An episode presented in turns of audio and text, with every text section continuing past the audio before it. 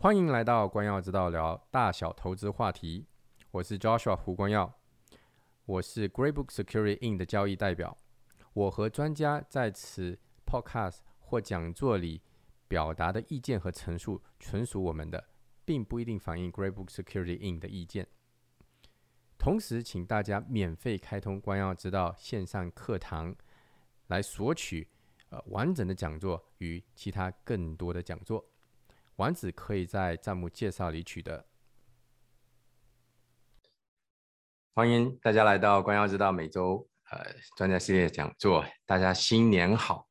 这是我们今年二零二二年第一次的讲座哈，非常高兴呢，大家又可以回来这里呃来。听我们的这里的分享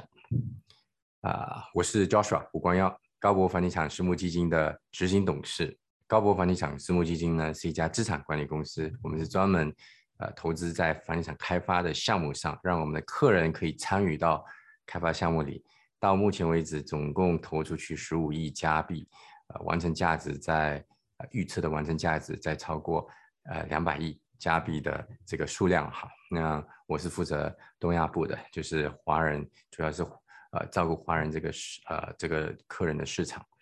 总共到今年大概有一千多位家庭了，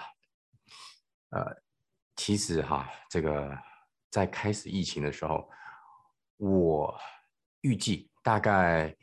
去年疫情就差不多要慢慢结束了，哪里知道到现在两年过了还没有结束，而且到现在这个感觉好像这个 Omicron 特别厉害哈。嗯，我相信这个这一波过去，大概也陆陆续续要要落幕了。没有想到的是呢，这个疫情的时候哈，尤其第一年的时候，其实受到很多各方各行业受到影响蛮多。第二年的时候，在某些市场特别特别特别的热。呃，地产就是其中一个。我们公司的项目呢，这个去年去年一年，二零二一年卖出去的房子卖出去三十二亿，这么多这个数量的这个呃加币的房子，这不包括我们卖出去的大型的 multi 那个 multi family 呃呃 apartment，只算房子 condo。Townhouse 卖出去三十二亿，在二零二零年呢卖出去大概十七亿，这两个加起来，疫情当中卖了五十亿这个加币的房子，啊，这算是历史新高了。在市场上，大概除了 Madame 以外，没有一家公司有到这个这个这个呃这个数量。其实这是没想到的啊。不过大我还是希望呢，这个疫情早点过去，大家可以早一点恢复正常的生活哈。啊，今天。我们邀请的这来宾呢是呃曾南，曾南是 Z 平方呃这个呃呃建筑事务所的联合这个呃起始人创始人。我我大概跟曾南大概在呃三年前的时候，在房东晚的一次早餐会的演讲座的时候呢啊同台，他跟我都一起在那那一次有一次分享，所以呃。我一直在想，这个找一些在华人界里面做开发咨询，呃，这些比较专业的一些公司哈，啊，那天其实，在年底的时候，我就想到，哎，找笔记平方来为大家分享一下，所以我就邀请他，呃，他的这个跟他的那个呃合伙人这个曾梦迪，那曾梦迪跟他呢，就就让他来为我们分享了，所以呃，要来的时间呢，我们将交给这个曾南。曾南将为我们分享一下这个商业地产开发的一些呃资讯跟一些这个呃案例哈。那曾南，你呃如果方便的话可以上线了。哎，大家好，新年好，新年好，好，我交给你了。好的。呃，大家好，那个我叫曾楠，那个首先呢，这个很感谢那个 Joshua 给我发出的邀请。也很呢感谢大家能够抽出时间呢，我们在线上做一个对于房地产开发的这么一个交流的活动。啊，等我看一下我怎么 share 这个 screen 给大家看一下，准备了一个 PPT。呃，Z 平方建筑事务所呢成立一啊二零一六年成立，我们现在呢是一个呃四十人的团队啊，里面有注册建筑师啊、室内设计师，有呃工程师。也有这个项目管理的团队，包括我们也是这个有呃资质的这个 builder，所以呢，我们呢在这个华人这个群体里面呢，主要提供这种啊一站式的服务啊，我们的项目呢从啊 custom design build 的这个独立屋一直到 condo，我们都有涉猎啊，同时呢，就是我们的这个项目管理团队呢。呃，主要是负责帮助啊开发商呃在这个项目管理呃开发项目当中呢做一个管理和一个做一个协调。嗯，Joshua 找我来的时候呢，就我们有个大概简单的这么聊了一下，就是针对于他刚才说的疫情期间，其实我们看到房地产市场呢在这个啊过去的一年里呢是一个非常火热的这么一个状况。其实我们这边呢反馈也是同样的。啊，我们这边陆陆续续有很多的这个，呃，有的是已经有很有经验的开发商，有的呢是在国内有大量开发经验、资产非常庞大的开发商，也有一些呢可能是在前些年通过独立屋的这个呃买卖或者独立屋的翻建积累了第一桶，就是做更大体量开发的这些啊投资人，他们都有兴趣或有意向介入下一步的开发项目，所以呢，就是说从。啊，这个角度来看呢，就是说疫情呢，其实对这个房地产开发市场的冲击实际上呃并不大，某种程度上呢，其实更推动了这个市场的这个更活跃。呃，那今天其实这个呃跟大家分享的内容呢，其实主要就是说跟大家简单的呃沟通和交流一下，帮大家呃理一下，就是说我们在呃很多华人比较感兴趣的房地产开发过程中，啊。跟大家介绍一下我们通常所讨论的开发类型，还有呢，就是说一些呃房地产的资讯的一些渠道，同时呢，就是还有这个怎么样去辨别一个房地产的可开发价值，呃，其中呢，我们会拿出一些我们在最近这几年，呃，有的是已经完成，有的是还正在操盘的一些项目呢，跟大家做一些分享，啊，这些项目当中呢有。呃，一些问题，同时呢，我们也会跟大家分享我们是怎么解决这些问题，那那使得这个房地产开发商呢能有一个好的利润和回报。那呃，闲话不多说，我们就先进入那个呃第一个主题，就是说我们的开发的分类。呃，我们其实常见的开发分类呢，主要分为三大类。那 A 类开发呢，就是我们常说的 subdivision。呃，我们通常看到的 subdivision 呢，就是说。呃，把一整块土地把它分成很多个小块儿，每一个 block 里面呢，你有可能是商业，有可能是民用，有可能是独立屋，也有可能是 townhouse，它是以不同的建筑形式去体现。那这一类的项目特点呢，一般来说啊，土地面积比较大。那同时呢，它是一个综合开发类项目，因为你在一个 subdivision 里面，你除了自己的开发土地以外，你同时也会牵涉到要新建学校。包括有这个公园一些呃，我们叫配套设施吧，呃，都会在你说的这个地块内。那同时呢，这个这样的开发呢，也会牵牵牵涉到这个市政的升级和市政的基础设施建设。呃，有的有的开发呢，会需要你建造这个，比如说呃污水的泵站，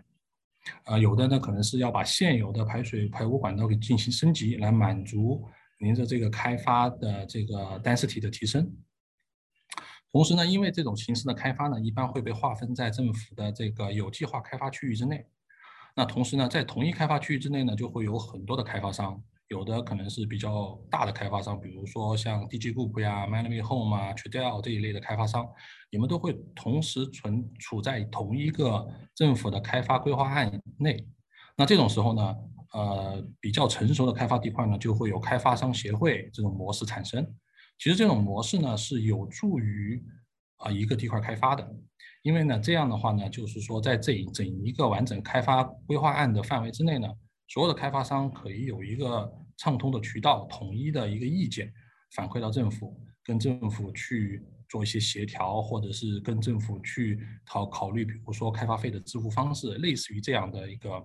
模式比单个开发商直接 approach 政府呢，其实效率要高很多。那这样的开发呢，因为面积比较大，因为我们现在接触的大部分像这样的开发呢，基本都是五十亩以上，五十一百亩，有的甚至于两百多亩的这种开发。所以呢，这种开发的呢，呃，时间会比较长，五到十年呢，可能只是你的前的一期到两期。呃，后面呢有可能根据你的实际地块大小，有的可能十五年甚至二十年的开发。所以呢，很多开发商对于这种土地呢，可能是一边囤地一边开发，就是说他可能开发前期，他把后面的作为一个囤地来考虑。这个呢，就是啊，我们房地产开发中同常见的 A 类开发，就是区域开发，叫 subdivision。B 类开发呢，其实呢就是啊，我们叫一个街区开发。但是呢，这种和一个独立地块的开发还不一样，因为嗯，一个街区开发呢，一般来说呢，它的土地面积呢是一个中等体量的土地面积，一般可能一两亩，甚至有的是一亩，大一点的可能三到五亩这种土地。然后呢，这种开发项目呢，啊，也可以是单一的，但常见呢是一个综合开发，它有时候会以呃多个建筑体为一个组合的形式去啊作为开发的一个方向，呃这种开发呢有可能像我们经常看到的是商住混用啊，或者是啊一个 plaza 里面有呃有那个购物中心，也有这种超市。也有这个餐馆，然后呢，他们认为作为一个一一个街区这种形式去开发，那这种都属于是 B 类开发，我们叫 Street Block。那这种开发呢，呃，通常呢会需要这个呃做市政升级，呃，这个当然了，这个具体取决于你所在地块吧。就是说，通常我们遇到这种体量的开发，都会要牵涉到你要去做一个初步的市政升级，也就是说，把你的所在地块要做的市政供给从呃污水到供水。包括到那个 hydro 的提供，都会要根据您的开发体量和密度呢做一个升级，来满足你的开发所需要。那这些呢就会牵涉在这个整体的开发规划当中。一般来说呢，这种开发呢都是一个单一开发商，它不存在于说要存在于开发协会这种形式去去去操作，一般就是一个独立开发商去完成。那这种开发呢，每个地方的这个时间不太一样。呃，它的每个行政单位 municipal 它要求的时间也都不太一样。一般来说，三到五年的时间就能够把地块从一个地块到一个完整的一个产品，不管您是 condo 也好，或者是一个 warehouse 也好，那交付到您的购买者的手中。第三类开发呢，就是 C 类开发，也就是所说的这个比较小的独立地块开发。那这种地块呢，就是说可以是一到两个独立屋地块，然后我合并以后做一个 townhouse。也可，也可以是一到两个独立屋，或者是好几个独立屋地块，我把它并在一块做一个 condo，这种形式比较多。当然了，就是说，呃，独立屋翻建实际上也属于是独立开发这种形式的一种。当然，在在呃今天的这个沟通当中呢，我们就不详细的说独立屋翻翻建这一块了。呃，大如果大家有兴趣的话呢，就是说我们以后可以用别的时间来沟通，因为独立屋翻建呢又是完全是另外一个领域。那这一个呃 C 类我们所提在这个沟这次沟通里面所提到的 C 类开发呢，主要是针对土地开土地面积不是特别大，那它是一个单一类的开发种类，也就是说我可能就是单一只是做 townhouse 或者是做 condo，呃这种开发呢，大多数情况呢，呃会选择已经比较开发成熟的区域，所以你不太会牵涉到市政升级的问题。当然说如果说我是在啊市中心比较。呃，density 本身就比较高的地段，然后我把以前的这个一个两个独立屋拆掉以后，修了一个二十层楼或者三十层楼的这么一个 condo，那你这个 density 的这个升升上涨呢是比较呃大的，那这种情况呢是有可能会牵涉到市政升级，但通常情况下我们来讲，因为这些区这些地块呢本身就处在一个已经市政比较完善的区地区了。所以呢，通常情况下呢，不存在这个市政升级的问题。那同样的呢，它也是一个单一开发商模式，它不会存在于说地主协会或者说说需要开发商之间相互协调。唯一需要做的呢，可能就是说你和你的邻居之间，你和你的隔壁可能也是一个正在开发的开发商，那你们之间可能会有一些类似于共同那个共同做这个市政升级啊，或者这一类的啊协调。那这一类的项目呢，一般两到三年的时间就可以完成。呃，上面呢大概就跟大家简单的介绍了一下我们常见的这个开发类型，就是 A、B、C 三种，随随着这个体积体量的呃不同呢，他们所需要的时间也不一样。那现在就大家简单的给大家说一下，就是说你去选择一个呃适合您想要做的开发的项目，其实这种一般来说我们很多。的呃客户找到我们，他们会带上一块地，找到我们说，看看行不行？就说我这个地我能不能做，我能不能开发，看看行不行。其实很多时候，我们的意见，我们首先会问我们的客户，或者就是说你你到底想要做哪一类型的开发，或者是他更适合哪一类型的开发？那什么样的指标或者什么样的东西是一个开发商应该去考虑？然后再去做决定，他要做哪一个类型的开发呢？实际上就是我现在屏幕上给大家显示的这几点是主要的几点，其中一个就是资金实力。你的资金实力呢，就是说我能够购买什么样的土地？那我这个土地买完以后，我比如说。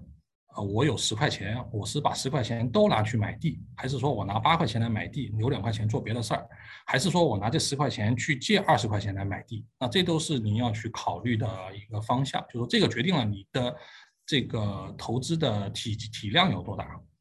第二个呢，就是融资成本，也就是说现在基本上大多数的开发商做事都是要考虑到，就是土地我是要用贷款去购买。那您的融资成本，其实融资成本决定了您的这个土地能够持有多久，也是下面提到一点提到的一点，就是你的贷款周期。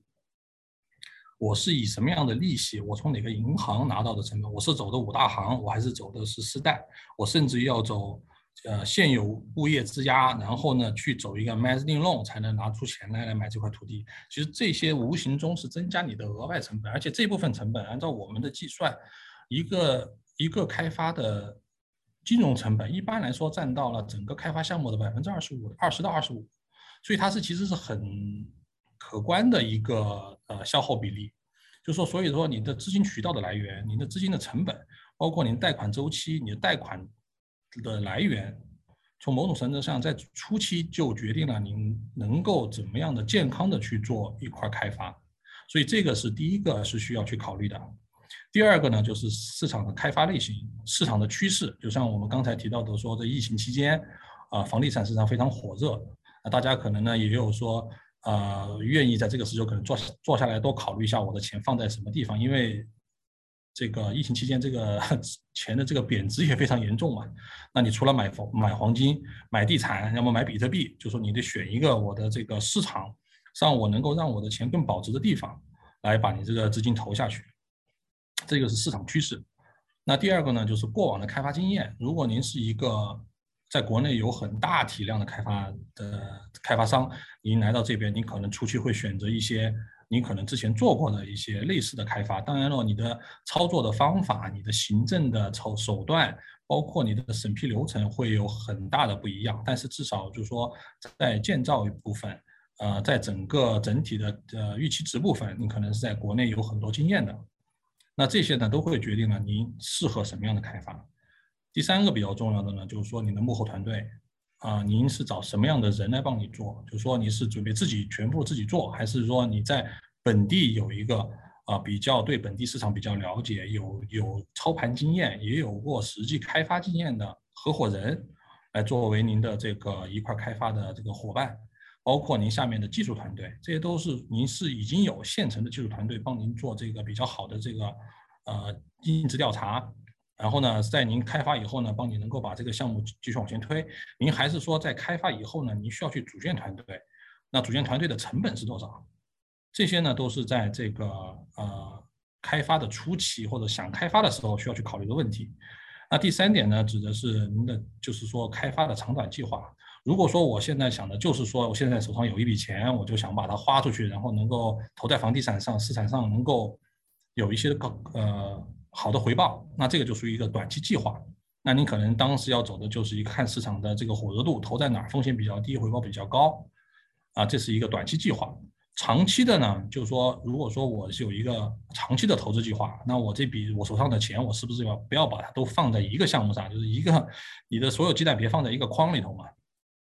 那我的钱我分散在几个不同的项目，有的项目是短期项目，比如说两三年就能解决的，就能够看到现金回流的；有的项目呢，就是刚才我们说到的 A 类的开发项目是个 subdivision，它有五到十年。那但是呢，这部分项目呢，它的五到十年长期来看呢，回报比还是比较高。那这个是不是您的资金的放置计划？那就是一个长期的这个规划计划。所以呢，这三点：资金实力、开发类型和发展目标，其实这个呢是在其实是在你真正要拿钱出来买地的时候。就要去考，作为一个很认真、去认真的去考虑，你在哪个方面啊去选择哪一样的哪样的这个土地来作为你的开发项目。当你前面已经想做好了准备，对自己的这个资金实力，包括您的团队、您的计划有一个比较啊详细的了解以后呢，那下一步就是开始找土地。找土地呢，一般来说呢，呃，大家最常见的就是经济，找地产经济帮您做土地嘛，那是一个其实是一个非常好的一个渠道。呃，我这地方呢，大概列出几个我们常见的这个土地渠道。第一个呢，有政府公开信息，这个呢其实不是特别多的土地资源，但是呢，它有时候有一些像比如说一些。啊，政府一些会持有很多绿地或者公共开放土地，那政府出于某些目的呢，他会把一些土地作为一些拍卖，在次在政府的网站上呢，一些土地都会有都会列出来。那这是一个从政府方向来的一个土地这个这个渠道，包括有的市政府可能以前规划来作为绿地或者作为学校或者作为一些市政基础设施，那在市政基基础设施。呃，由于可能政府的这个呃财政的这个问题，他们这个没办法，必须要把土地卖掉，或者是项目无限期延延迟了，他就政府就会考虑把土地卖掉。这是一个土地信息。第二个呢，呃，是市场的公开信息。市场公开信息呢，其实就是。我们经常看的，就是说一些，比如说 Realtor 呀、Remax 呀，比如说高博这边一些的土地信息啊，或者是这些所谓这些公开的这些市场信息，就经济手上的土地啊，这些都是公开信息。那这些信息呢，都是明码标价的，大呃大多数来说都是明码标价的。呃，第三个呢，就是圈子内部信息。圈子内部信息呢，实际上很多时候呢是存在于开发商圈子内部，或者一些投资啊、一些基金公司内部。他们呢会掌握第一手的一些信息，甚至有些信息呢是完全是在内部流传的。那这些信息在内部消化结束以后，筛选过滤以后呢，很多东西才会流入市场。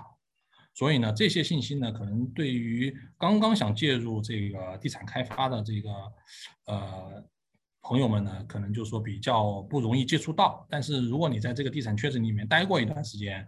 或者是你在这个。圈子里面已经有一些人脉资源，有些呃路子已经铺开了，那你其实时不时都会收到一些内部信息。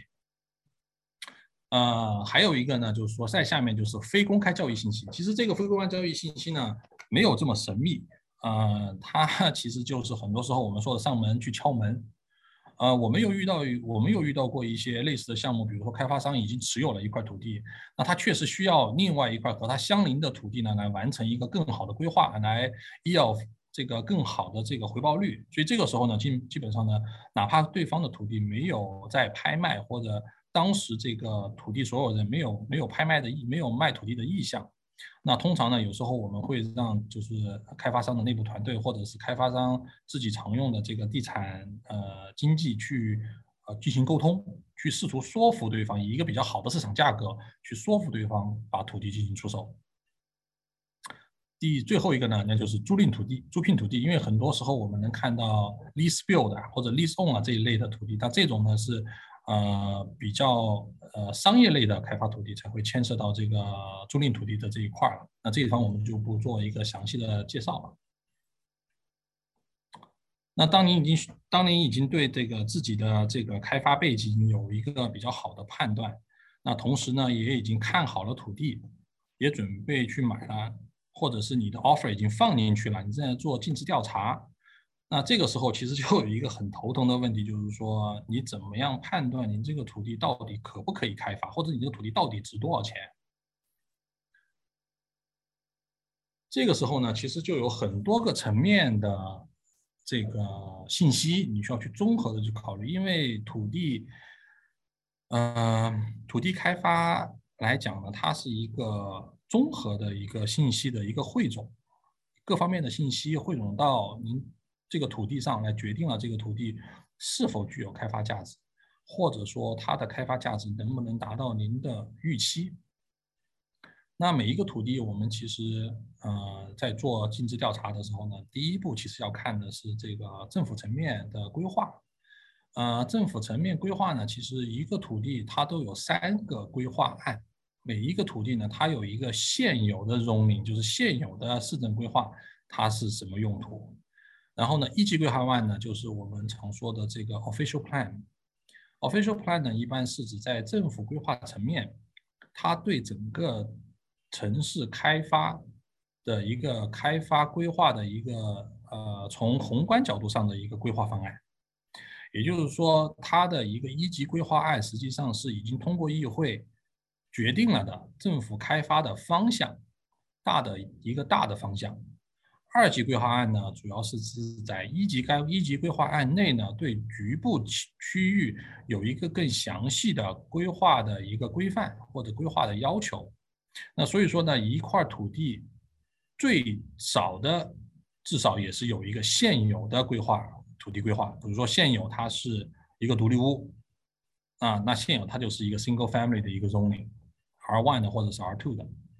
那如果是在呃，你是这个土地是在一个一级规划案范围内，那就是说一级规划案范围内的土地呢，是政府有开发倾向的；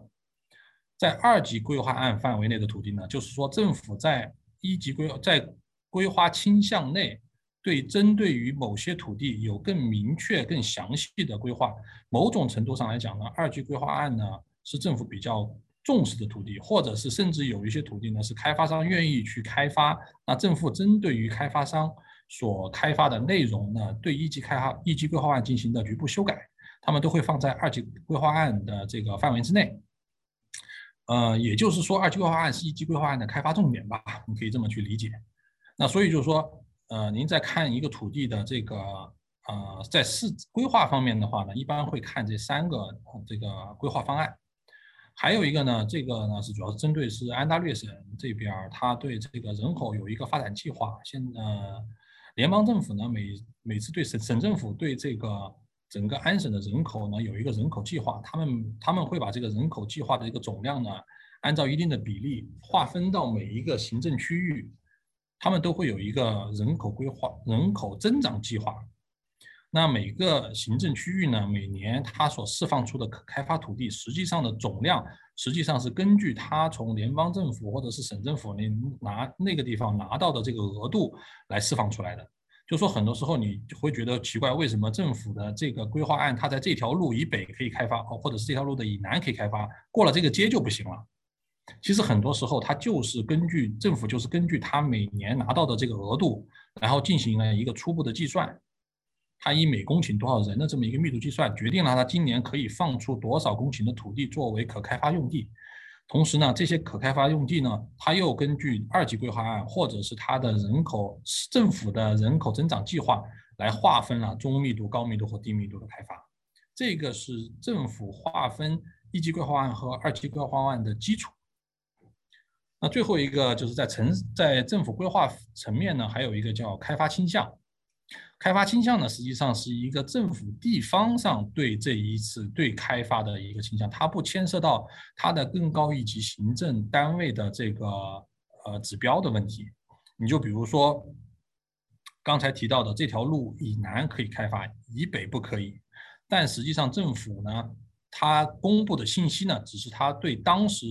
那个议会已经通过的开发，对于。可能政府十年规划、二十年规划后呢，它的整体的方向呢是往北扩大它的开发的，所以呢，你在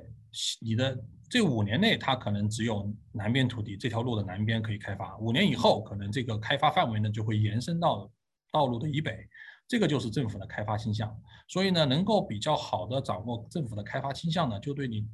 作为。呃，A 类开发的囤地是有帮助的。你可能这些土地买了以后，当场当时是不能够开发，或者是短期几年内不能够开发。但是呢，你会以比较合适的或者较低的价格购入这些土地，这些土地呢就会作为一个比较好好的囤地的产品。那当这个政府的规划案延伸到你的土地的时候，你的土地在不开发的时候，其实就已经的价值就已经有一个比较高的提升了。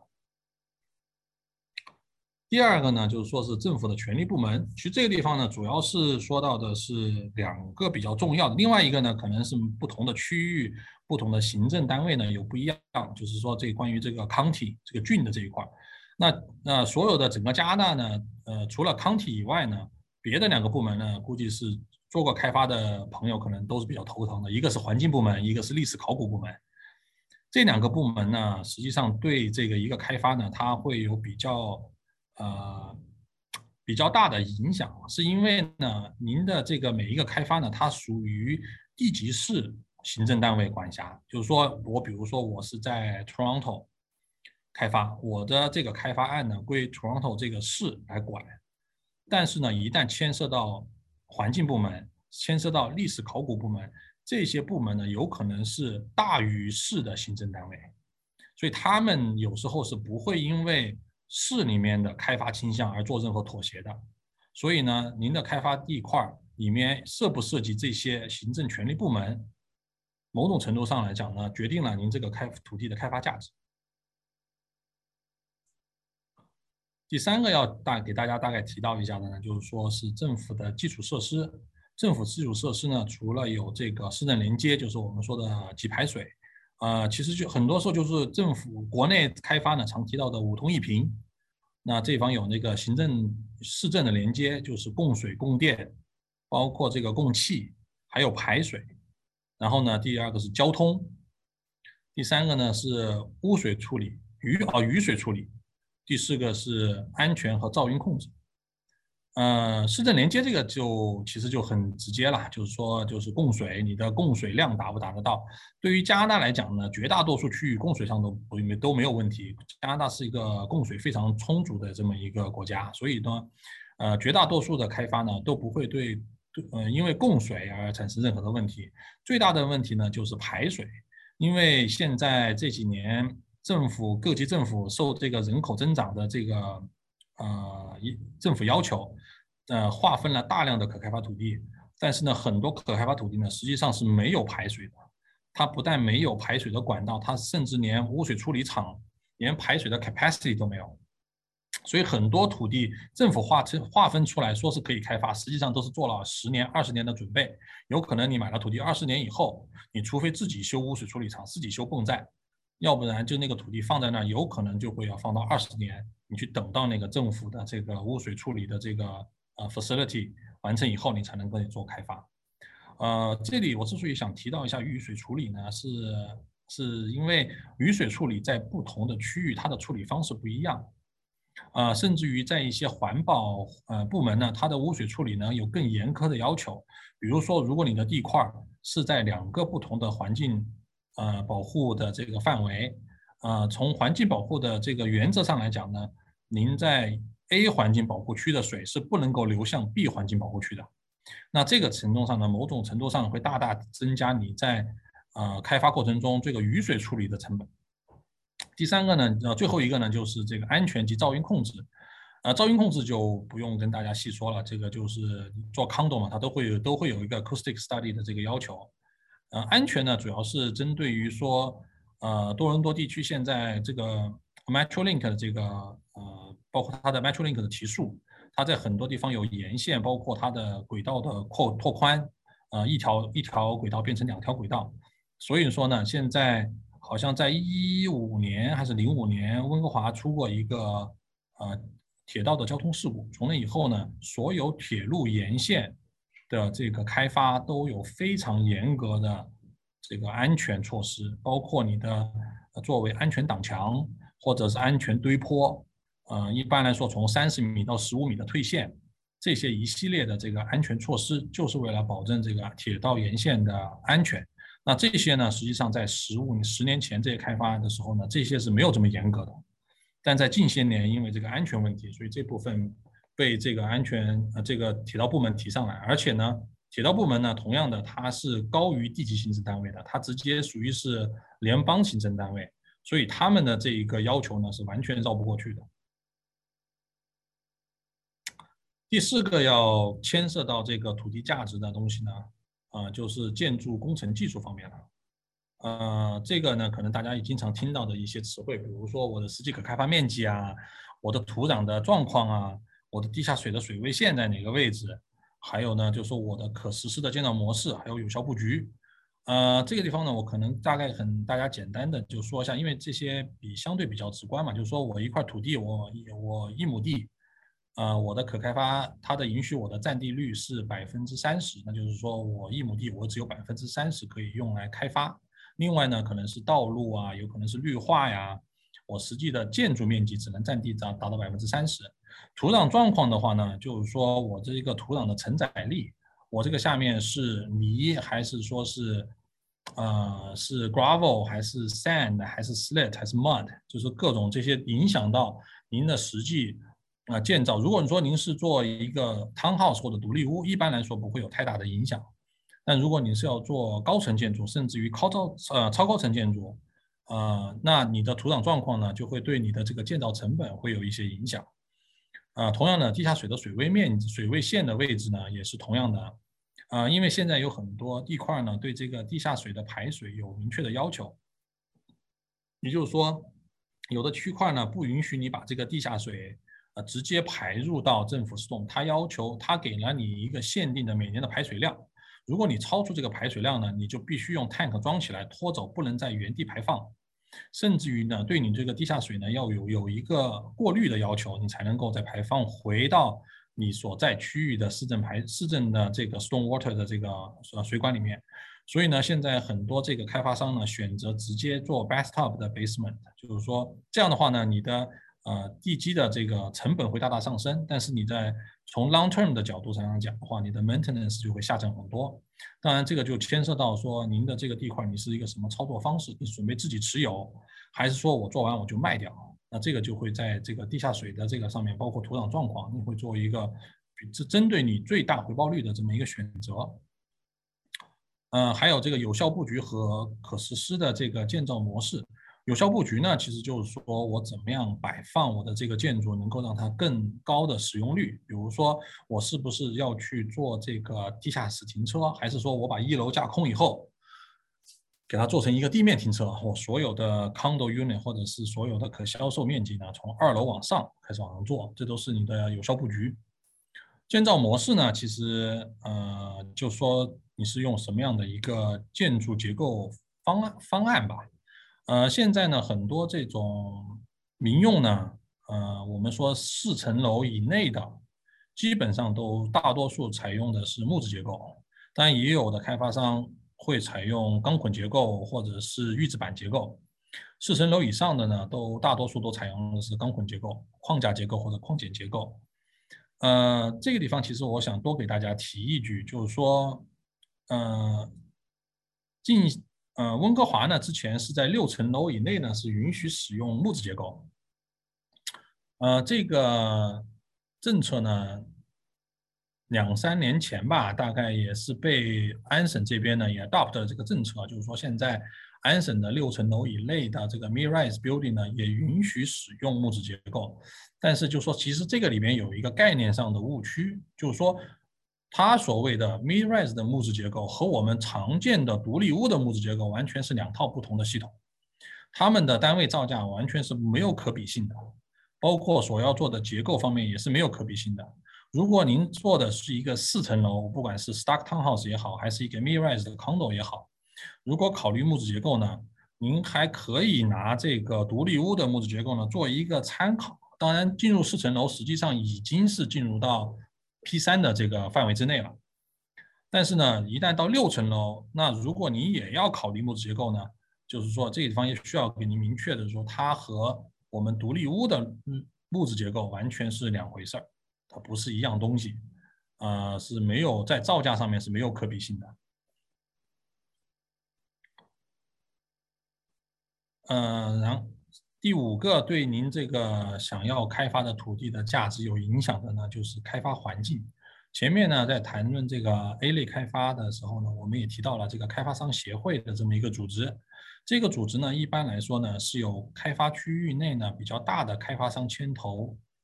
那用他们，然后呢去找一个第三方的律师和规划师组成的这么一个开发协会管理团队。他们会对所有开发地块内的所有的开发区域呢，做一个统筹的一个协调管理，信息呢由他们一方呢直接传达给政府，呃，给政府呢代表整个地块的开发呢跟政府去做沟通和协调，呃，比如比如说呃什么时候可以把市政管道延伸到这个开发区域啊，然后呢我的这个呃开发税的抵消方式。包括我的绿化面积跟政府有没有协商的余地，还有就是说我的绿化面积在整个区域内我放在什么位置，这些呢都是以一个地主协会或者开发商协会的形式去做这个协调的。那你所在的这个开发商协会，它是什么样的开发商在里面？比如说你有没有比较大的，比如说 Manami Home、DG、Tribute 这样的开发商在里面？那有可能呢，你的行政效率会比较会相对高一些。但是呢，同样的你也没办法避免的，就是说这些大开发商是一个 monopoly 的形式在这里面，他们有有可能会优先考虑他们的利益。那你在里面就要充分表达你的利益诉求。那这一个是这个，第二个呢是市政政府的行政效率。如果它是一个非常小的小的这个地级单位，那你要等到它的这个市政修好，那可能是一个遥遥无期的这么一个判断。那包括你的市场价格及趋势，比如说您所拿的这个土地，它可以开发成的房地产的产品，在这个市场环境当中，它是一个增长趋势还是一个饱和趋势？这些呢都会对您的这个土地呢。的实际的价值产生影响。那像刚才呢给您说到的这一些一系列，这其实只是呃您要做尽调过程当中的几个主要的点，当然还会有一些很多周边的一些呃因素、一些元素呢，您需要去了解，那最终来做决定，您这个土地到底给你可以给您到达到什么样的回报率。那很多可能没有做、没有太多开发经验或者第一次想做开发的朋友呢，可能就会问这个我这个开发。那谁来做？我找谁去做？很多时候呢，我们这边会有很多客户拿着一张图，然后跑到我们办公室，然后找到我们，哎，你帮我看一下这个土地行不行？呃，我们呢一般来说会给我们通过我们的经验啊，来给一个简单的初步的判断。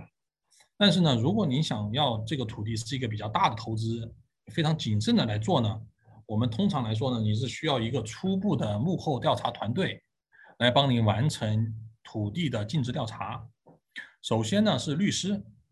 很简单的一个道理，就是说您买的这块土地，通过您的购买渠道，这个土地它到首先它有没有资格来卖这个土地，或者是如果是业主说他要自己买这个土地，到底是不是他的，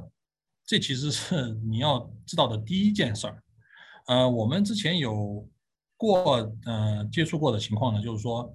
呃，有客户拿了一块土地来，就说这个土地怎么怎么好，然后拿了一个价格，说问我们这个价格值不值？我们进我们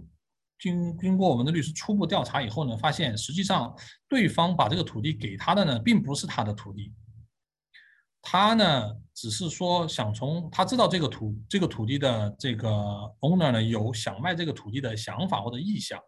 他呢就说是这是他的土地，他把这个土地。让你给他开一个价格，比如说我开一百万买这个土地，他就拿着这个一百万，他可能加个二十万，一百二十万跑去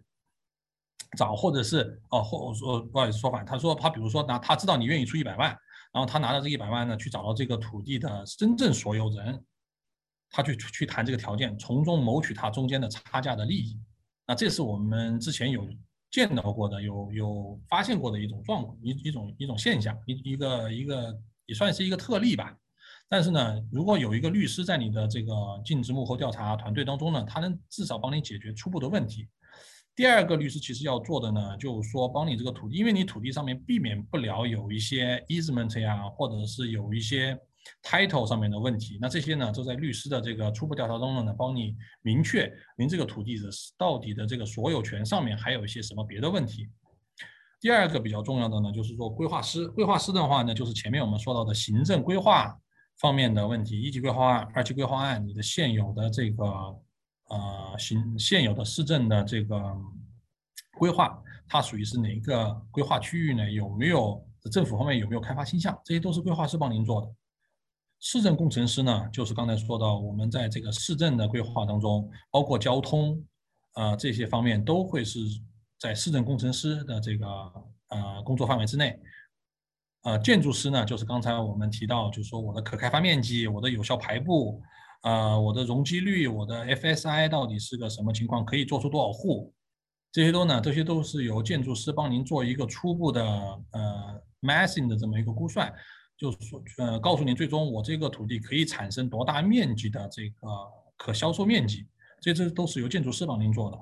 地质工程师就是刚才也有提到我的土壤状况。包括我的地下水的位置。环境工程师所针对呢，就是环保有没有树木，有没有保护树种是需要保留的。那我如果牵涉到环保局，我有几个环保局在我的环，在我的这个呃开发地块内，他们属于哪一个级别的环保？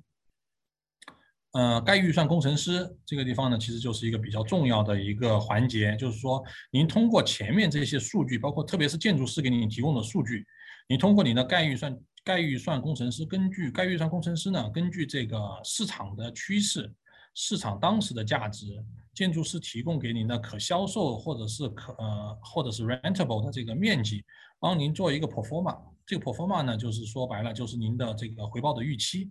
您在嗯，根据您的开发时间长短做一个回报预期。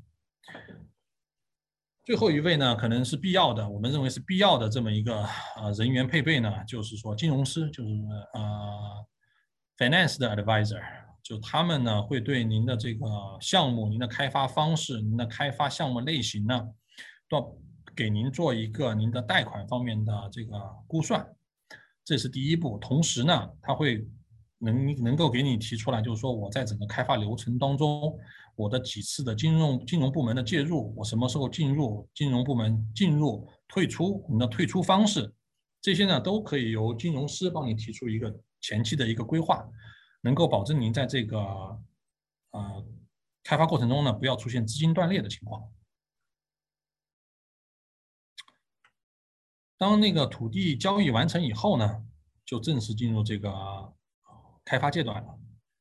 一般开发阶段呢，我们分为两，呃，分为三大类，针对不同的，呃，这个开发类型，总体来说呢是两类开发，一个是市政方面，一个就是说我们的 zoning 方面，一个是 building 方面，分为这两大类。那这地方呢，我把这个整个三个类型都大概都给大家列出来。A 类开发就是我们说的体量最大的 subdivision 形式的开发，那这类开发呢，一般是做 draft plan 和 subdivision agreement。呃，您可能现在听的这两个词儿比较陌生啊，如果你没有做过的话，但你实在你实际到进入到这个开发流程当中呢，可能就会明确一点。呃，draft plan 呢，实际上说白了就是我把一个农用地改成民用地的这么一个过程。Subdivision agreement 呢，就是说我把这一块地分成很多个小的地的过程。那这个是两个呃最主要的流程的过程，是作为 A 类开发的。B 类开发呢，因为一般来说 B 类开发呢不牵涉到再划分土地的这个呃问题，但是它呢，它由于是一个综合性的开发，所以呢，它会有一个叫 Site Plan Control，我们叫 SPA 过程。这个过程呢，一般如果牵涉到 Zoning 呢，它会把 Zoning 在这个 SPA 过程中当中呢同时完成。C 类开发呢，因为它是一般是一个单体建筑开发，所以呢，C 类开发呢。就可以一次性的进入到 building permit 阶段，但有的地块呢，它也会要求你做 site plan control 这个过程，所以 C 类开发呢，一般有可能会是啊，就 site plan control 加上 building permit 两个流程呢，啊，通常呢，如果体量不是特别大的，两个流程是在一个一个 application 里面可以走完的。那针对一类开，针对 A 类开发呢，主要是这三个步骤，我们叫一级开发、二级开发、三级开发。呃，一级开发呢，其实就是土地开发。我把一个农用地给转变成为一个民用土地，然后呢，再把它分成块儿，那这个是一级开发。二级开发呢，是在已经划分好的土地上呢，我给它埋上市政。但是呢，我并不做建筑本身的开发，那这个属于二类开发。三级开发呢，就是说我在已经划分好地块的土地上呢，新建产品，新建独立屋也好。啊，condo 也好，或者 townhouse 也好，那这个是作为我们统称为三级开发。所以你现在看到的很多这个开发商，大大的开发商，比如说 DG Group、呃 Miami Home 啊、Tradell 这些开发商呢，他们都是从一级开发开始做的，因为呢这样的话呢，可以拿到土地的最高增值利润。然后呢，他们二级开发呢，实际上是放给他们下面的子公司。是在做，你像 DG Group，他们本身是做二级开发起家的公司，他们通过做市政的那个 subcontractor，积攒了大量的那个资金，他们就有钱去购买土地，以很低的价格购买一些很周边的土地进行囤地，等到土地可以开发以后呢，他们就回到来做一级开发。那三级开发呢，实际上也是他们这个公司下面很多很多时候可能是亲戚的孩子呀或怎么样的，成立一个。啊，builder company，他们就可以直接做到三级开发。呃，这里呢，大概跟大家呃分享一下我们这几年经手的操盘的一些项目，呃，跟同时呢，就是在这个地方跟大家也呃复述一下上面我们提到的几个点，大家可以就是说把它放在一个实际项目上。呃，这个项目呢是在 Barry 的 Salem Secondary Plan 的一个开发项目。呃，这个是很典型的一个 A 类开发项目，呃，整个开发面积呢大概是一百五，呃，整个土地面积是一百五十亩，可开发面积呢是一百亩。在这个开发区块内呢，开发商呢规划了大概八百户的这么一个独立屋加连体别墅的这么一个开发计划。呃，整个开发呢是在也是在一个地主协会的这么一个框架下呃完成的，它的整个开发协会呢。当中呢有 DG Group，有这个开发商，有 Grey Golf，有呃 Miami Home，呃这几个主要的大的开发商，包括一些小的开发商，一共加在一块可能有好像有一个十七个开发商在一块组成的这么一个地主协会。呃，因为它是已经在一个政府现有的二级规划案的一个范围之内了。所以呢，在这个开发的申报流程当中呢，实际上是没有任何阻力的，无非就是走一个正常的这个这个开发流程。所以呢，这个开发商在二零一六年的时候拿到土地以后呢，他在二零一八年呢就已经完成了草案的批复，就是说二零一八年政府已经初步认可它的开发密度、开发的区块，包括他所申请开发的这个密度就已经达成了。那在去年二零二零年呢，政府那个开发商呢完成了这个。跟政府完成达成了这个初步的市政开发协议，那这个这个土地呢是呃的一部分，实际上政府就开发商呢也也就采取了我刚才提到的，就是说一边开发一边囤地的这么一个策略，他把土地呢划成了几个部分，他把其中的一个部分呢一个比较好的市场价格卖给了 Manami Home，由 Manami Home 来进行啊二级和三级开发，就是说开发商自己已经成功的完成了一级开发，然后呢他。保留部分土地，将来以后自己做二级和三级开发。他把其中一部分已经完成一级开发的土地呢，卖给了 Miami Miami Home，让 Miami Home 呢去做二级和三级开发。这个呢，也是其实是这个一个比较成功的这么一个 A 类开发的一个例子吧。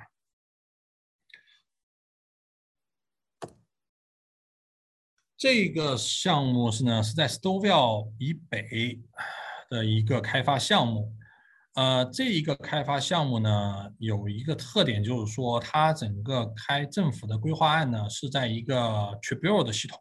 呃，我后面会大概提，简单的提一下 Tribune 这个系统。呃，其实就是我们可能，如果您有呃接触过这方面的经验呢，就是 LPAD 的这这么一套。说白了就是说，呃，地主开发的时候呢，对政府的开发案不能够同意，所以呢，他就把整个开发案呢。上报到上一级政府去做申报，不能够满足政府呃地方政府给他提出的开发计划，那他要求呢，这个要到那个 OMB 系统呢去做再做调整，来满足他的开发计划。这个就是我们经常提到的 LPA 系统或者 OMB 系统。呃，这一个开发案呢，实际上呃，整一个开发商是二零一七年拿的土地。他拿到的土地的时候呢，实际上整个土地已经基本上完成土地的一类开发、一级开发了。呃，整个土地呢，它实际上是进入的是一类开发的尾声阶段和呃二类开发的初步阶段。目前呢，这个土地呢已经完成了一类开发所有的流程。已经准备进入二类开发，但是呢，这一个开发和上一个开发有一个不同的地方呢，就是说这一个开发商实际上是作为整个开发区域的最大开发商，所以呢，他主导的是地主协会的整个的这个开发倾向，比如说，呃，整个市市政区域我的市政的排布升级市政的倾向可能会他会比较呃愿意说让先满足我的市政要求。那同样的呢，作为交换条件，那他可能他就要拿出呃相应的资金来给政府垫付这个市政开发的这个费用。大多数情况，政府是没有钱做市政开发的。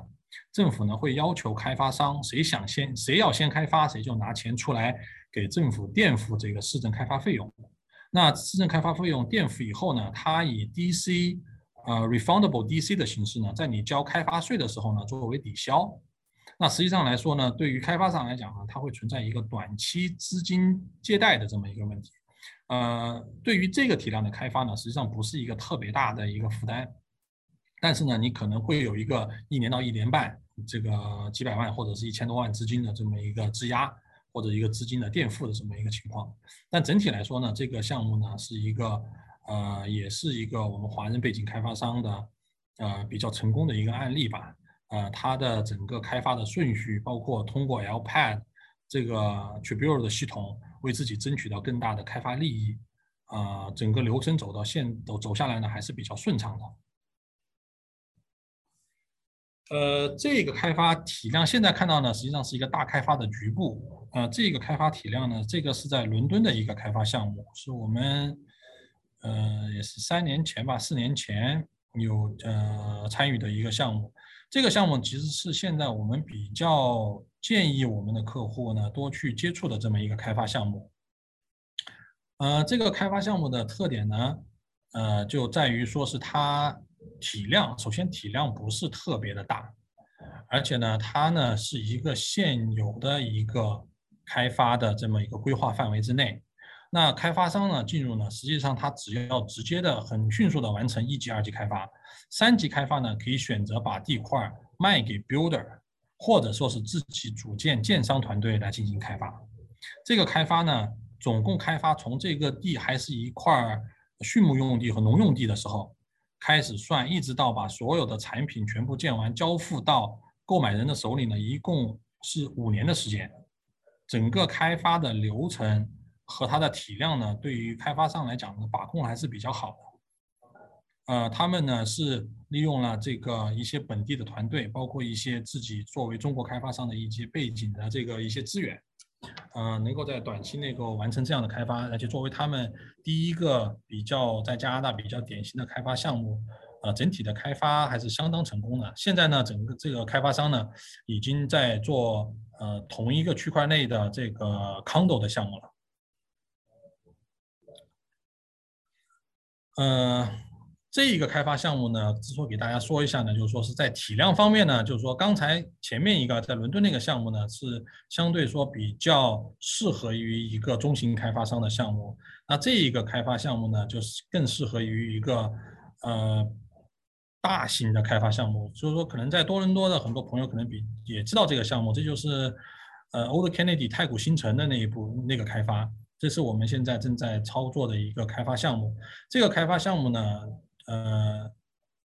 总体来说比较复杂，因为它牵涉到现有市政和呃政府将来市政的这么一个衔接问题，同时呢，它也有这个勾券的一个扩充问题，包括在现有地块内呢，有七八个比较有实力的开发商，大的开发商各自呢都在争夺这个现有的这个市政资源。那我之所以把这个呃项目拿上拿出来跟大家。分享一下呢，其实就是说，呃，在看一个项目的时候，不是说这个项目一定要多有名多好，它就一定适合你。因为像这样类的项目，其实对开发商的要求也比较高。你的现金流，你就你需要有一个比较呃良性的现金流资源，因为这种项目是一个二十年甚至于二十五年的开发项目，你初期可能有一到两个地块是可以拿来直接做的，但是在后期的时候呢，你需要大量的时间投入到市政。大量的时间投入到政治上面的去呃沟通，来拿才能够让这个市政对您的开发有所倾向。所以呢，像这类的开发呢，需要比较雄厚的资源，包括雄厚的资金，包括比较呃良性的现金流，也包括比较畅通和低利率的这个贷款渠道，才有可能啊对成功的去操盘这样的这个开发项目。嗯。现在我们大概提一下 B 类开发吧。B 类开发呢，就是说的街区开发。街区开发呢，也同样的呢，它也是分为三级。一级呢，就是场地现有的通过 site plan 来做到，或者是 zoning bylaw amendment 来做到这个土地使用性质的更变。二级开发呢，就是牵涉到市政升级，它可能不是不一定会做到要需要铺路啊，或者需要去修的修建新的道路，但是呢，往往呢会牵涉到你要把局部的市政管道进行扩容。然后呢，三级开发呢就是这个您的开发产品本身吧。呃，这一个项目呢是开发商在我们已经参与了大概有两年了吧。这个呢是在 East Greenbury Green Lane 那个地方的开发项目。这个项目呢，实际上它也是在一个开发呃现有的开发这个市政开发规划内的。旁边呢就是 DG Group 的开发项目。呃，这个项目我之所以把它归在 B 类开发呢，就是说这个项目开发商把它规划成为呃五到六期不同的期，每一期实际上都是一个 B 类项目，因为你这一期所开发的街道部分、市政部分呢，实际上是在 A 类开发过程中已经完成了，所以呢，你在 B 类开发的中当中呢，实际上只是针对你所需要开发内进行升级，所以你的 face 开发呢，仅需要满足自身开发要求。那你现在看到我给您展示的这个呢，它大概是一个三十二万尺的这么一个综合开发，它里面有超市，有这个别墅，有有这个 townhouse，也有 condo，也有 office building，包括 restaurant。说这是一个呃比较典型的 A 类开发中套 B 类开发的这么一个开发的这么一个例子。呃，它的整体来讲呢，是一个 A 类开发的大规划。它每一个区域，它都把它规划成为一个 B 类开发。呃，这是一个在 Kingston Road 上面，Brampton Kingston Road 上面的一个呃 condo 开发项目。呃，我们是作为这个开发项目的建筑设计师。呃，这个开发项目呢，它之所以不同于 C 类开发呢，因为它是一个商住混用。首先，它是商住混用；第二个呢，它是一个呃。多建筑体的这么一个开发体量，一般呢牵涉到多建筑体开发体量呢，政府呢就会把你放到 B 类开发的这么一个开发流程里面去，它不会只单单看你单个建筑本身，它会要看你整个场地和还有建筑和建筑之间的关系进行一个综合的审批。那这个项目呢，呃，它总的体量呢大概是二十五万尺一个呃商住混用的这么一个呃项目。这个项目呢和上一个项目的不同点在于呢，它是一个，嗯，在一个已经成熟的开发区域范围之内，所以呢，它的那个市政升级这部分呢，已经之前就已经完成了。但是并不是说市政升级已经完成你就不用承担费用，很多时候呢，呃，市政升级完成以后呢，升级部分开发商是要转交到政府手里面的，所以呢，政府会全额或者是百分之七十五的方式。以开发费抵消的形式去把呃前一个开发商所投入市市政升级的费用呢，呃返还给开发商，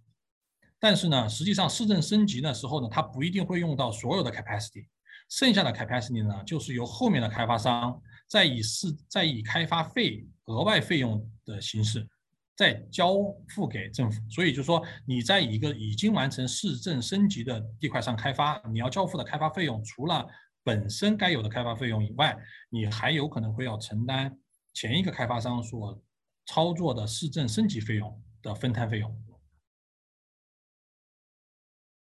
嗯，这一个项目呢，可能多伦多多伦多的一些朋友可能多少有一些了解吧。这是二一五零在 China City 的一个项目，这个是我们呃 Z Z 平方这个建筑事务所作为建筑设计师，作为啊项目管理方。同时，也作为这个呃施工管理方，啊，在去年啊年中刚刚完成的一个商业开发项目。这个项目呢，它完全是利用了这个现有的市政规划，因为它本身就是一块商业用地。但是呢，如果说你不利用现有市政规划，你而去走这个呃市政规划重新 rezoning 的这个流程呢，你可能会需要再额外付出两年的时间。所以呢，就是说我们利用现有的市政规划，然后呢排布这个整个内部的这个布局，就是说提高前面有效排布的这个一个方法，来达到开发商的所需要的这个回报率的要求。所以说呢，这个整个开发的时间呢就缩短了很多。通常来说呢，像如果说像这么一个商业用地要做一个 street plaza，如果你要做重新做市政规划的方面的修改的话，一般来说是五年以上，甚至于到呃七八年的这么一个开发。那这个开发呢，实际上从业从开发商拿到土地到建造完成到交付到业主手里面，一共的时间是大概三年三年半不到四年的时间。呃，这方大概就是说整个审批的流程，因为它没有走这个，呃，没有走这个 zoning 的这个流程，它直接走的是 SPA 的流程，所以呢，整个设计审批的流程呢，大概是一年半，呃，建造时间呢，大概是一年半到两年的时间，这就是这个大概是，呃，我放了一些当时一些施工的照片，呃，这种形式的建筑呢，一般都采用这个呃钢混结构。呃呃，就钢框架结构加那个水泥预制板的形式去做，呃，这一个呢，其实牵涉到了之前我们所说的地下水的问题，因为这一个开发项目呢，地下水位线比较高，所以呢，它在这个地下水位，我们采用的是 bathtub 的这个建造，整一个地下室的这个造价相对偏高，但是呢，为了满足这个呃开发商的这个它的使用需求，所以呢，就说还是这部分投资呢。在整体看来呢，是值得这部分投资的，因为它无形中增加了三万尺的这个使用面积。嗯，最后呢，跟大家说一下这个 C 类开发吧。C 类开发呢，就是刚才说的，就是呃，比如说两个地块并一块，然后我们做一个 condo 也好，做一个 townhouse 也好，或者是这个独立屋翻建，这都属于是这个 C 类开发。那这种 C 类开发呢，相对呢，市政的。规划流程、规划层面呢，基本上不会有太大的问题，因为大家选用的都是一个已经啊达到市政开发标准的这么一块土地，啊，利用现有的开发规划，然后呢直接进入这个 building permit 这个流程。嗯，这个呢我就给大家实际举这个我们实际做的例子，这个是在滑铁卢 Leicester 那条路上，我们在一七年。一六年开始，一八年交付的这么一个，一七年交付的这么一个项目，呃，这个项目呢是一个学生公寓，我们是作为建筑方、项目管理方和这个施工监理方，呃，参与的这个项目。整个项目呢，因为是用的现有的这个市政啊，现有的这个规划审批的这个划分，我们呢只用递交这个建筑设计和一个简单的市政呃规划。所以呢，在一年内呢，我们就完成了这个设计审批。整个建造呢，采用的是钢框架加预制板的形式。因为类似于这种租赁的这种地产开发项目呢，它有一个特点，就是时间是非常敏感，特别是对学生公寓，它必须要在九月份之前完成建造并入住。因为你一旦过了九月份以后，过了学期，你那一年基本上就空在那个地方了。它这个项目呢，整体一共是六十户。所以我们是赶在八月底、八月中完成的 occupancy 拿到的 occupancy，所以呢，它在短短的这个半个月的时间呢，就完成了百分之八十的出租率。所以呢，因为它的地点也非常的好，它就在滑铁卢大学的基本上是紧靠着校区，所以呢，整个项目呢，就是说像这种呃六层楼的呃公寓呢，我们就采用的是框架结构、钢框架结构。其实这个地方呢，就是说，如果说我们单纯考虑造价来讲的话呢，有可能是呃钢筋混凝土的现场浇筑可能会便宜一些，甚至于说走木质结构。但是呢，啊，因为时间上的不允许，或者开发商对这个时间上的这么一个硬性的要求，所以呢，在这个结构选择上面呢，也选择的是这个预制板形式，所有基本上百分之。除了地基部分和核心筒部分是现场的水泥浇筑，其余所有的包括楼板部分都是在工厂预制板以后现场吊装，所以是呃采用，因为采用了这样的一个建造模式，我们才有可能在呃十一个月的时间完成一个六层楼的六十户的这么一个建筑建造。呃，这个是在 Aurora New Market 那个。那个附近的一个开发公寓项目，它这个呢实际上是一个独立屋的一块地，这块地非常大，后面还有一个池塘，而然而产生的这么一个呃，而那个 propose 的这么一个呃 condo 八十户 condo 九万尺的建造面积，啊，这个项目我之所以拿出来跟大家分享一下呢，它是有一个特点是后面这个水塘，其实这个水塘呢，最早最早在这块土地的这个我们查它的 record 呢，之前这个水塘，呃，它这个水塘并没有划分在这个环保局的范围之内。它这个水塘的最呃北面呢有一个小的小溪，这个小溪因为长期从这地方流过去呢，加上这个地方有一点低洼，慢慢产生的积水。理论上来说呢，实际上它是一个长期自然积水造成的。在我们初步拿到土地的时候呢，这个这个池塘也没有划分在环保的范围之内，但是由于是这个长期没有人管这个土地，之前的业主呢也不知道，他就让那个长期没有人管，让让环保局呢就认为这个地方产生了自然生态，就在开发的过程中呢把它划进了这个环保的范围之内。虽然说这是一个非常对一个开发土地来讲，有有时候可能是一个毁灭性的消息啊。但是呢，呃，最终呢，我们通过呃调整设计跟政府沟通，比如说退线，双方沟通退线范围距离，我们最终还是能让这个土地呢，在这个回报率上面呢，能够能够达到这个开发商的预期要求。但是呢，这个项目呢，就是想跟大家分享的，就是说，呃，环保这一部分是每一个开发项目一个比较关键的节点。就说你怎么样去认为你这个土地上到底有没有环保的这个范围，其实上是比较重要的。有的时候他认为这个地方实际上我是呃农农田的做的一个临时蓄水池，但在环保局的范围的眼眼睛里面来看，他有可能认为他这这就是一个环保的一个范围之内，那这就会对你的可开发面积产生巨大的影响。呃，这应该是今天大概跟大家最分享的最后一个实际的 C 类开发案例。这个是我们现在正在做的一个项目。这个项目呢，实际上之前呢是一个华人背景开发商所持有的土地，啊，他当时呢是想做成一个 stock town home 的形式来做的，啊，也没有牵涉放入这个呃地下停车场，全是地面停车，嗯，然后呢，这个土地在开发完成一级土地开发以后呢，呃，开发商决定就是说。因为有别的项目也要操作嘛，所以他决定把这个项目卖出。所以这个开这个项目呢，现在是卖给了一个意大利背景的开发商。我们呢也继继续跟这个意大利开意大利开发商合作，做他们的建筑设计方和项目的管理团队。呃，这个项目我提出来的原因呢，其实就是说，某种某很多时候对于这种 infill lot 的话，大家可以改变的开发思维。也就是说，之前的开发想的是我怎么怎么样的去减少我的。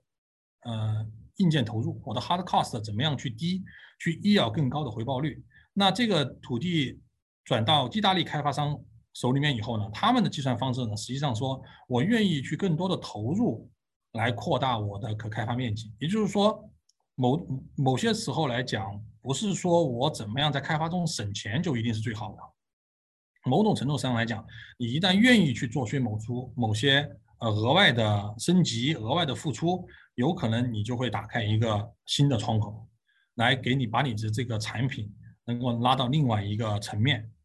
那这个市场上作为一万另外一种产品来销售，那个时候你可能的回报率的计算或者你的回报率的方式有可能就不一样了。那这个项目呢，就是说之前的开发呢是考虑的是不挖地下室，然后做木质结构，这样来呢最大程度的降低我的这个因呃 hard cost。但意大利开发商的手里面呢，他是愿意去挖地下室，我的整个房子把它做成，呃，钢筋混凝土结构的框架结构来做。那这样的话呢，我的销售的价格可能从原先的一千块钱一尺，一下变成一千四百块钱一尺了。虽然我要额外花几百万来挖这个地下室，但是综合考虑完以后呢，我的回报率实际上是更高的。那其实这就是我，这就是我刚才跟您说的，就是说某种程度上来说。它是以一个以退为进的这么一个，也不算以退为进吧，就是说你在你的投入方面，当你换一个思维去思考虑你的资金投入的时候，有可能你就有一个新的一个打开了一个新的局面。呃，最后这一点呢，就跟大家简单的提一下，这个如果说您的开发土地，您在一个长期开发 A 类开发和 B 类开发过程当中。如果有牵涉到对政府开发行政不满，或者是政府规划案不满意，因为通常会有一些你拿到土地过程中呢，政府有一些开发案，比如说一些交通的一些报告，一些交通的开发方式您不满意，或者说他把您的一块土地拿去修路了，或者是拿去修绿地了，您认为对您的这个开发有较大的这个损失，或者是不能满足你开发要求，那 OMB 和 LPAD 呢都是一个申诉渠道。那这个这个申诉渠道呢，本身是一个法律层面的一个情一个一个申诉渠道，我在这儿呢就不给您做这个详细的介绍了。那您就说知道这方这里有这么两个申诉渠道，您可以去做。嗯，开发嘛，它总归想着你什么钱什么时候放进去，什么时候退出来嘛。那这地方呢，就给您说一下大概的这个退出机制。呃，作为 A 类开发来讲的话，前面提到的一级开发、二级开发和三级开发，每一个开发结束的时候呢，都是您退出的一个时间。就是说我完成土地开发的时候可以退出，我完成市政开发的时候可以退出。同样的，我把最后我们走到最一步，把这一个开发作为一个呃产品投放到市场以后，是你最终的退出退出渠道。具体您在哪一个阶段阶段退出，这个和您的这个实际开发能力。您的这个资金的状况，您的贷款状况其实都有关系，包括您的时间计划，有可能像刚才给您看到的其中两个开发商的项目，一个是在一级开发结束以后退出，他把资金投入到下一个更快的开发项目；另外一个呢是完成一级开发、二级开发以后呢，他把这个土地卖给了一个意大利开发商，他把那个钱拿去投入别的项目。那这都是你的整个开发计划当中的一环，不是说是开发一定要做到修完房子为止的。一个开发项目，它会有很多的可以推出的渠道。呃，这这个是我这个今天跟大家沟通的最后一个 slide，嗯，就是想跟大家最终总 说一下，就是说一个成功开发项目，因为我们做了这些年的开发，我们也接触了很多开发商，有的开发商呢是国内数一数二的开发商，包括像绿地。这样的开发商也跟我们做过 consulting，呃，就说他们有很多的经验。每一个开发商呢，有每一个开发商的不同的理念，所以呢，一个成功的开发项目呢，开发商自己首先要选择合适自己的项目，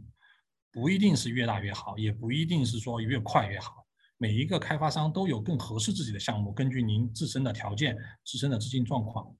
第二个呢，要寻找一个良好的土地渠道。有很多的土地渠道，像啊一些网上一些土地，就是翻了好几遍的土地渠道，那些可能都不是一个特别良性的土地渠道。你怎么样一个获得一个很好的土地渠道？包括呢，你要有一个良好的专业团队，你的专业团队一定也知道他们自己在干什么，一定要有充足的经验，一定要有这个呃实际操盘做过开发的团队来帮您来帮您。帮您把关，帮您那个掌舵，他们一定要做过相关、对相应的同等体量的开发，他们才能够告诉您在这一类开发当中会遇到的问题。最终，最终，其实我觉得也是最重要的一点，就是说，开发商要有一个理性的、稳定的开发心态。开发这个东西急不得，它不是一个很很能着急，不是一着急、一上赶、一打鸡血就能够做的事儿。它是一个综合层面的各个门类综合在一块儿所运作的这么一个一个一个行为，所以呢，有一个理性的、稳定的一个开发心态，决定了您是否能够有一个成功的开发。呃，那也谢谢大家的这个时间。那最后呢，我就是说，我们作为呃 Z 平方建筑事务所，我们作为一个专业的这么一个平台。呃，如果您有任何的需要呢和需求，feel free 和我们联系，我们会尽我们所能的给您提供帮助，给您提出啊一些我们力所能及的一些相应的建议。谢谢大家。请免费开通关耀之道线上课堂来听以下 Q&A 的部分，谢谢。